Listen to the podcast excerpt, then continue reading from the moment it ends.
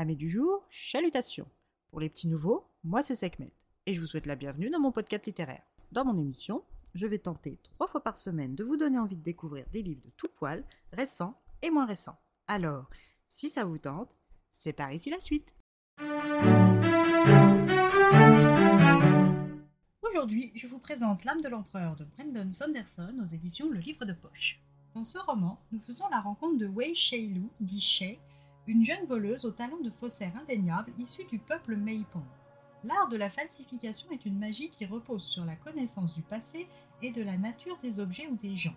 Il est impossible de falsifier l'âme d'un objet et encore moins celle d'un être humain sans connaissance. C'est pourquoi l'illusion de la falsification est si difficile et ne peut être pratiquée par n'importe qui. Pour créer une illusion de falsification, il faut, en plus de la connaissance primordiale, créer et sculpter un tampon appelé spiritampe dans du bois ou dans de la spirilite. La spirilite est une pierre tendre comme la craie, la friabilité en moins, et qui peut, une fois passée par les flammes, devenir dure comme le quartz. Sa qualité et ses propriétés font de cette pierre un objet rare, prisé et précieux. Lors du cambriolage du palais, Shay se fait capturer. Un malheureux concours de circonstances, jumelé à une association oiseuse avec un voleur appelé le Fou Impérial, lui coûteront sa liberté et peut-être sa vie. Mais heureusement pour elle, Shay est une bonne voire très bonne faussaire, et lorsque les cogneurs, non donnés aux gardes du palais, la conduisent à sa cellule, Shay a bon espoir de pouvoir s'évader.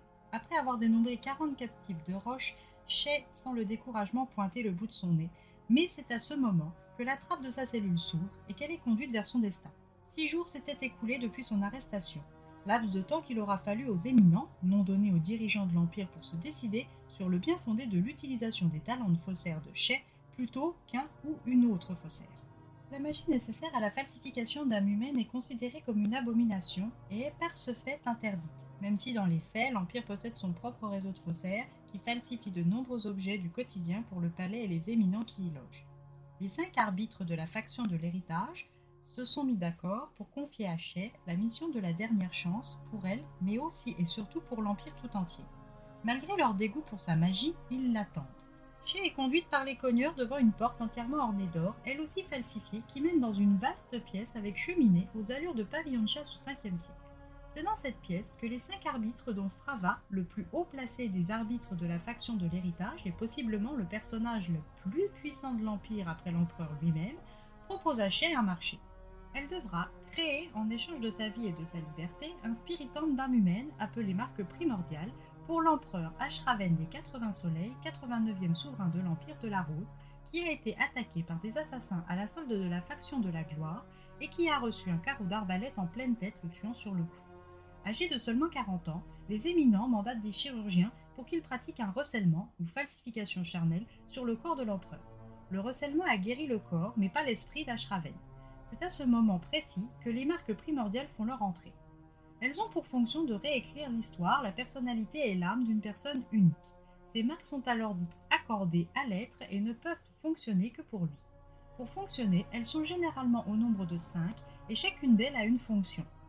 La création d'un unique spiritemple constituant une âme complète relève d'une magie très puissante qui demande un travail de documentation et de conception d'au moins deux ans, ce dont personne au palais ne dispose bien évidemment. Chez a donc pour mission de créer les cinq marques primordiales dans un unique grand spiritemple en spirilite afin de falsifier l'âme de l'empereur.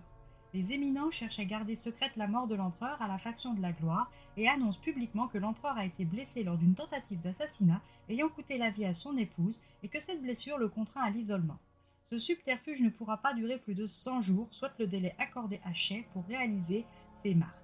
En échange, Shay aura compromis la vie sauve et la liberté, mais elle aura en plus en guise de paiement la restitution de ses propres marques primordiales que la faction de l'héritage lui avait subtilisées dans son atelier durant son incarcération, et une rondelette somme en or. Du moins, en théorie. Chez va-t-elle réussir à créer et sculpter les cinq marques primordiales en seulement 100 jours?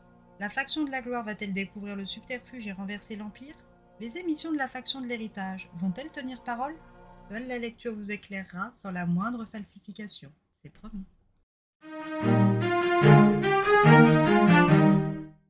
Instinctivement, je ne me serais pas orientée vers ce roman, car je ne connaissais pas l'auteur et la couverture ne m'inspirait pas plus que ça. Encore une fois, la preuve est faite qu'il ne faut pas juger un livre à sa couverture. C'est donc grâce à une offre promotionnelle de l'éditeur Le Livre de Poche, deux livres achetés à un livre dans la sélection offerte, que j'ai découvert ce livre. Une aventure narrée à la façon d'un journal de bord. Durant les 100 jours dont Shay dispose pour sa mission impériale, nous sommes dans sa chambre avec elle, à espérer qu'elle y arrive, à partager ses doutes ou ses frustrations, mais aussi ses ambitions et motivations cachées.